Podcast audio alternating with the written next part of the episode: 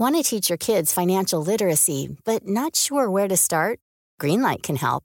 With Greenlight, parents can keep an eye on kids' spending and saving, while kids and teens use a card of their own to build money confidence. As a parent, you can send instant money transfers, set up chores, automate allowance, and more. It's a convenient way to run your household, customized to your family's needs, and the easy way to raise financially smart kids. Get started with Greenlight today and get your first month free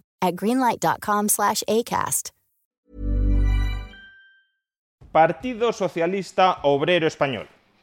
40 años de democracia y 40 años de progreso. Veámoslo.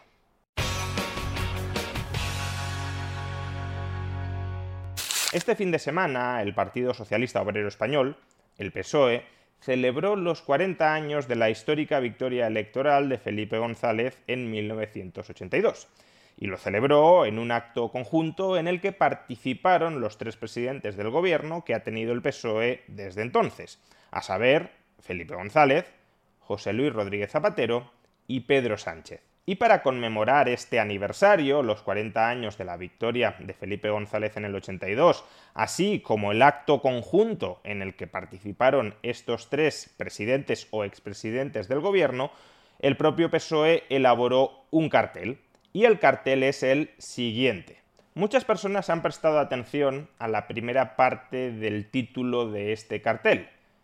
40 años de democracia, desde 1982 a 2022, como dando a entender que la democracia comenzó con el PSOE, cuando en realidad la democracia en España empezó en el año 77.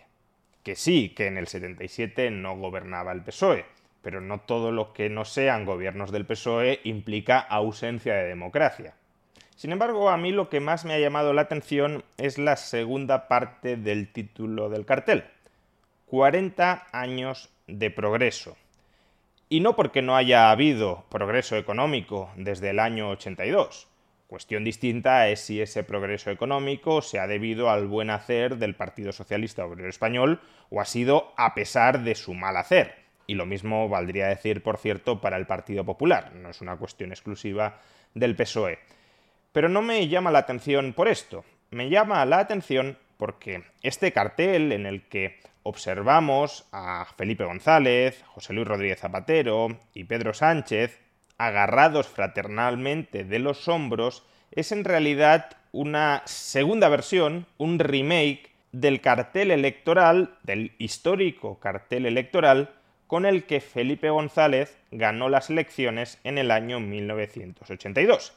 Y si comparamos cómo ha evolucionado ese cartel a lo largo de los últimos 40 años, nos daremos cuenta también de cómo ha evolucionado el concepto de progreso para el PSOE y más en general diría para la socialdemocracia europea en estos últimos 40 años. Juguemos por tanto a las siete diferencias entre los carteles, aunque en este caso me voy a centrar no en siete diferencias, sino en tres que me parecen muy relevantes y significativas de cómo ha evolucionado el concepto de progreso para el Partido Socialista.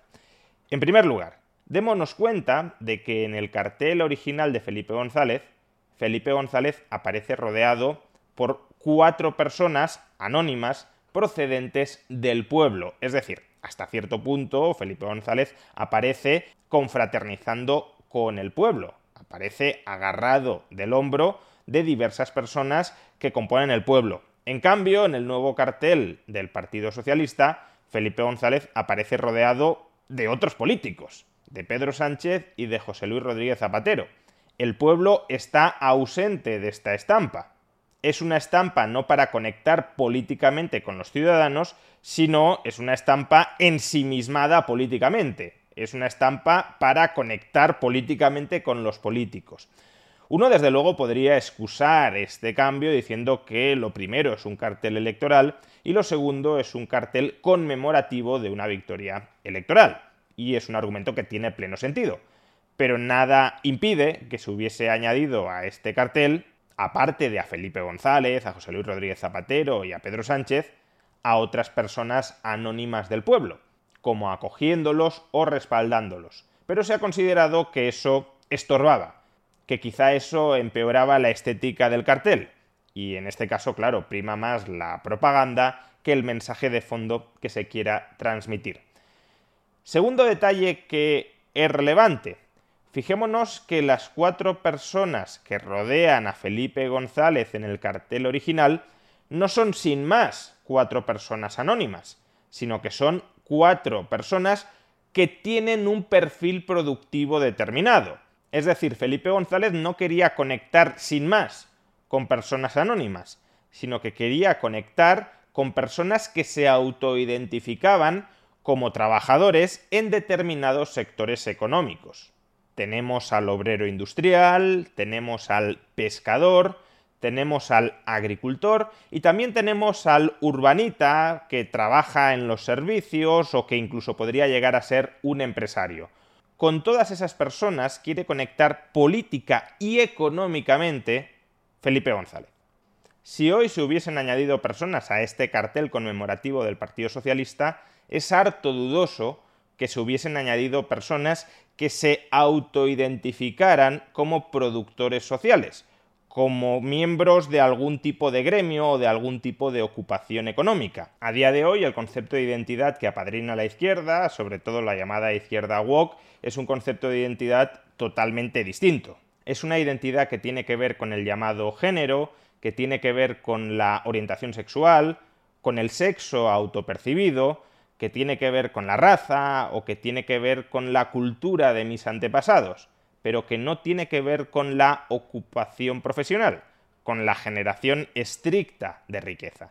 Y no estoy mencionando esto para criticarlo o para dejarlo de criticar, simplemente estoy poniendo de manifiesto un cambio estructural muy importante en la ideología de la izquierda, o al menos de buena parte de la izquierda, que además es un cambio estructural que no tiene que ver con el progreso material, con el progreso económico. Más bien tiene que ver con valores que podríamos llamar posmaterialistas, no con las cosas de comer, no con producir en las fábricas, en los campos, en los mares o en las oficinas. Tiene que ver con qué tipos de valores morales prevalecen dentro de la sociedad y con cómo de a gusto nos encontramos cada uno de nosotros dentro de ese entorno cultural. Y tercera diferencia entre los dos carteles que está muy relacionada con esta última, pero que merece un comentario específico. El fondo de los carteles. Fijémonos en el fondo de los carteles porque esto nos revelará qué se entendía en cada momento histórico por progreso. El fondo en el cartel Ready to start talking to your kids about financial literacy? Meet Greenlight the debit card and money app that teaches kids and teens how to earn, save, spend wisely, and invest with your guardrails in place. Parents can send instant money transfers, automate allowance, and more. Plus, keep an eye on spending with real time notifications.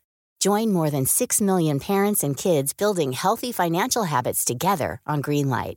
Get your first month free at greenlight.com slash ACAST. That's greenlight.com slash ACAST. Many of us have those stubborn pounds that seem impossible to lose, no matter how good we eat or how hard we work out. My solution is PlushCare. PlushCare is a leading telehealth provider with doctors who are there for you day and night to partner with you in your weight loss journey. They can prescribe FDA-approved weight loss medications like Wagovi and Zepbound for those who qualify. Plus, they accept most insurance plans. To get started, visit plushcare.com slash weight loss. That's plushcare.com slash weight loss. I'm Sandra, and I'm just the professional your small business was looking for. But you didn't hire me because you didn't use LinkedIn jobs. LinkedIn has professionals you can't find anywhere else, including those who aren't actively looking for a new job, but might be open to the perfect role, like me. In a given month, over 70% of LinkedIn users don't visit other leading job sites. So if you're not looking on LinkedIn, you'll miss out on great candidates like Sandra. Start hiring professionals like a professional. Post your free job on linkedin.com slash spoken today. El original de 1982 es un fondo claramente productivo, incluso productivista. Tenemos aquellos sectores económicos que representan a cada una de las personas anónimas, a cada uno de los trabajadores en sus ocupaciones con los que está abrazado Felipe González tenemos el campo, tenemos los mares, Tenemos las fábricas, fábricas además contaminantes, echando humo, y tenemos las grandes oficinas, los grandes centros de servicios de las ciudades. Eso es lo que en el año 82 se entendía por progreso y aquello que Felipe González prometía implícitamente defender a través del gobierno. ¿Y hoy qué se entiende por progreso? ¿Qué aparece en el fondo del nuevo cartel conmemorativo del Partido Socialista? Pues lo que aparece en el fondo es un entorno natural muy bonito, pero sin ningún tipo de actividad económica. Vemos unos prados verdísimos y preciosos, sin ninguna fábrica. Vemos un océano perfectamente cristalino, pero sin ningún barco. Y desde luego ninguna referencia a las ciudades, que son un entorno hostil, un entorno en el que, a pesar de que cada vez más gente quiere vivir en las ciudades, supuestamente nadie quiere vivir en ellas, porque el ideal es el campo, pero el campo sin actividad económica, es decir, la naturaleza virgen tal cual prevalecería en ausencia de la actividad productiva del hombre.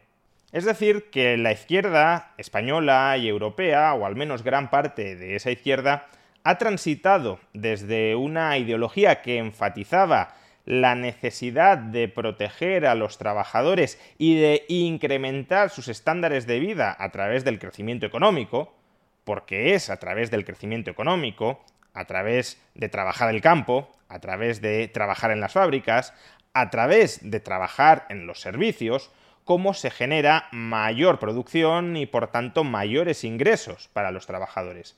Hemos transitado de ese esquema mental, de ese esquema ideológico, a otro donde lo único que se enfatiza es la necesidad de proteger la naturaleza. No de proteger a la naturaleza porque las personas viven en la naturaleza y protegiendo la naturaleza se protegerá a las personas, o no de proteger a la naturaleza compatibilizándola con el progreso material, con el crecimiento económico de las personas que habitan en la naturaleza. No, en la estampa renovada de lo que es el Partido Socialista, las personas están ausentes, salvo los políticos, eso sí. Lo único que cuenta es la naturaleza por sí misma, salvaguardar el entorno como un fin en sí mismo, no como un medio para mejorar la calidad de vida de las personas, junto con otros muchos medios, como el crecimiento económico, como la producción material, sino como un sometimiento del ser humano al despotismo de Gaia, al despotismo de la naturaleza. La naturaleza ha de mandar y nosotros nos hemos de someter a ella. Todo lo contrario de lo que defendía la izquierda, incluso la izquierda marxista, de toda la vida, y es que el hombre se hace hombre cuando controla la naturaleza, cuando coloca, sosteniblemente, eso sí, pero cuando coloca la naturaleza a su servicio. Y esto, más allá de los comentarios anecdóticos, circunstanciales que podamos hacer comparando un cartel electoral con un cartel conmemorativo 40 años después, sí tiene una importancia de fondo que conviene resaltar y es que dentro de las coordenadas ideológicas de la izquierda actual, el crecimiento económico, el crecimiento material, ha pasado a un segundo, tercer, cuarto o último plano. Es decir, no está entre sus prioridades ideológicas promover el crecimiento económico de una sociedad. Está proteger el medio ambiente, eso queda muy claro, pero impulsar el crecimiento económico, sobre todo en la medida en que pueda dañar de algún modo el medio ambiente, no está en absoluto en su agenda. Y la calidad de vida de las sociedades, la mejora en los estándares de vida, no solo de los ultrarricos, sino también de las rentas medias y sobre todo de las rentas más bajas, de los pobres, de esas personas de las que supuestamente dice que se preocupa tanto la izquierda, la mejoría en la calidad de vida de todos ellos depende críticamente del crecimiento económico a largo plazo. Por tanto, una agenda político-ideológica de la izquierda que no priorice, quizá no en su primera posición, pero sí desde luego en lo más alto del listado de prioridades, que no priorice el crecimiento económico, es una agenda que no va a solucionar los grandes problemas sociales que atenazan a muchos ciudadanos. No va a conseguir elevar los estándares de vida del conjunto de la población. Y eso desde luego sí es muy preocupante. que cuando un gobierno del Partido Socialista esté elaborando un determinado Real Decreto Ley, o cuando el Parlamento, copado por diputados socialistas, apruebe una determinada ley, cuando ocurra todo esto y tengan que plantearse si impulsamos esta medida que facilitaría el crecimiento económico, o impulsamos o incluimos esta otra medida que a pesar de que lastra el crecimiento económico es muy positivo para la preservación del medio ambiente, que cuando se encuentren en esa disyuntiva siempre, en cualquier caso, se escoja, se priorice aquella medida que, aún dañando el crecimiento económico, facilite la sostenibilidad medioambiental, si eso es así, a lo que vamos es hacia un país que todavía vaya a crecer menos de lo que ya está creciendo a día de hoy, porque todo el entramado regulatorio, que será parido en gran medida por gobiernos de izquierdas, por gobiernos capitaneados por el Partido Socialista, será un entorno económico hostil, antagónico, con el crecimiento, Quizás sea un entorno regulatorio muy favorable para que florezcan los campos, pero desde luego no para el crecimiento material dentro de esas sociedades. En otras palabras, la agenda ideológica de fondo de la izquierda, al menos del Partido Socialista Obrero Español y de gran parte de la socialdemocracia europea, es una agenda ideológica que ha pasado de ser una agenda pro crecimiento, con buenas o con malas medidas para impulsarlo, pero en todo caso que tenía como meta el crecimiento económico, a ser una agenda pro pobreza.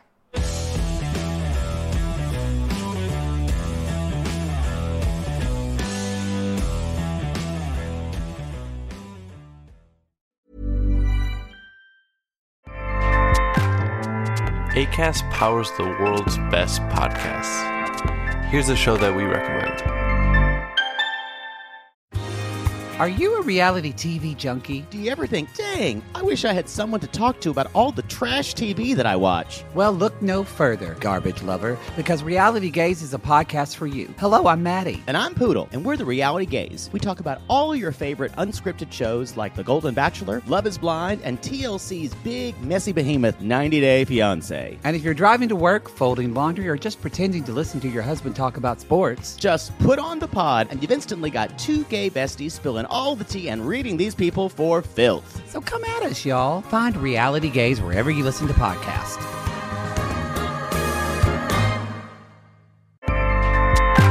ACAST helps creators launch, grow, and monetize their podcasts everywhere. ACAST.com.